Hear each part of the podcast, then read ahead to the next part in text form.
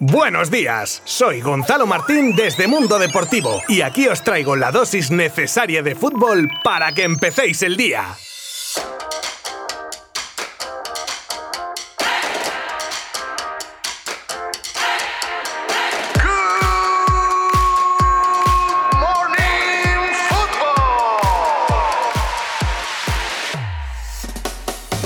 Ter Stegen será operado de la rodilla y se pierde la Eurocopa. El portero alemán del Barcelona ha esperado hasta el último momento para tratarse una lesión en su rodilla derecha y la pérdida de toda opción a ganar la liga en esta última jornada ha sido el impulso que necesitaba para pasar por el quirófano. Refiriéndose en Marc André en estos términos, estoy decepcionado por la derrota de ayer, refiriéndose a la del Celta. Y ahora ya no podemos ganar la liga. Lo malo es que se perderá la Eurocopa con Alemania, a la que da ánimos en el comunicado, en el que también dice estar ansioso de que pase el verano para volver a jugar con la afición, que es algo que echa mucho de menos. Pues así sea.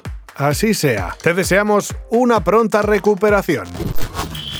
Tony Cross positivo en coronavirus. Pues una gran baja la de Tony Cross para el último partido del Real Madrid de Liga y quién sabe si también de Zidane en el club blanco. Eso ahí lo dejo. Pero centrándonos en el jugador alemán, ya ha sido ausencia en los últimos partidos por haber estado en contacto estrecho con una persona positiva en COVID y sin presentar síntomas se han cumplido los peores presagios y finalmente también él ha dado positivo, como así lo ha anunciado el Real Madrid. De esta manera dice adiós a la temporada, una temporada en la que Cross se ha erigido como pieza clave. Así que de esta manera baja el telón hasta la Este verano.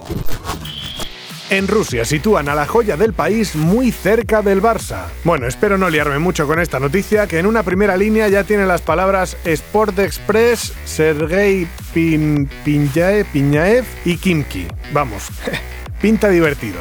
Y sí, premio para ti. Se trata de una noticia relacionada con Rusia, porque ya lo dice en el título además, concretamente con uno de sus jugadores más prometedores de los últimos años llamado, a ver si lo digo bien, Sergei Piniaev, de 16 años y al que se le vincula con el Fútbol Club Barcelona, aunque también con otros clubes como el United, que están interesados en el delantero, que aún así no podría fichar por ninguno de los dos clubes hasta que sea mayor de edad. Pero lo que sí que podrían hacer es negociar su compra y que esté cedido en un equipo como el Kimki hasta que cumpla los 18. Se trata del jugador más joven en debutar con su equipo a los 15 años, 9 meses y 10 días. Casi nada. Yo a los 15 años, 9 meses y 10 días creo que estaba jugando con los tazos que venían en las bolsas de patatas. Por cierto, si sabes lo que son los tazos, bienvenido al mundo viejuno. Y si no, hay juventud, divino tesoro. Aprovecha que son dos días. El Eintracht confirma que se lleva la última perla de Paterna. La hasta hace poco promesa de la factoría Paterna ha firmado hasta 2023. Fabio Blanco, extremo derecho que se va gratis se va gratis se va gratis, y no, no me he quedado pillado, es que quiero que os quede muy claro, se va gratis al equipo alemán tras desestimar la renovación con el Valencia. Y qué pena da ver este tipo de cosas, que un chaval de la casa o que juega en tus categorías inferiores y que a priori es el futuro de tu equipo, que lo vea tan regular que no quiera seguir y prefiera irse a Alemania en este caso. Tema económico aparte, que eso desde hace años ya se sabe que los países pudientes sueltan la gallina con una facilidad que en España no se puede. Y dice Fabio, siendo muy políticamente correcto, que quiere aprovechar la experiencia para crecer y madurar. Vamos, no hace falta ser muy listo para leer entre líneas que en el Valencia están las cosas bastante chungas y que como no las encaucen un poco, les auguro un futuro negro.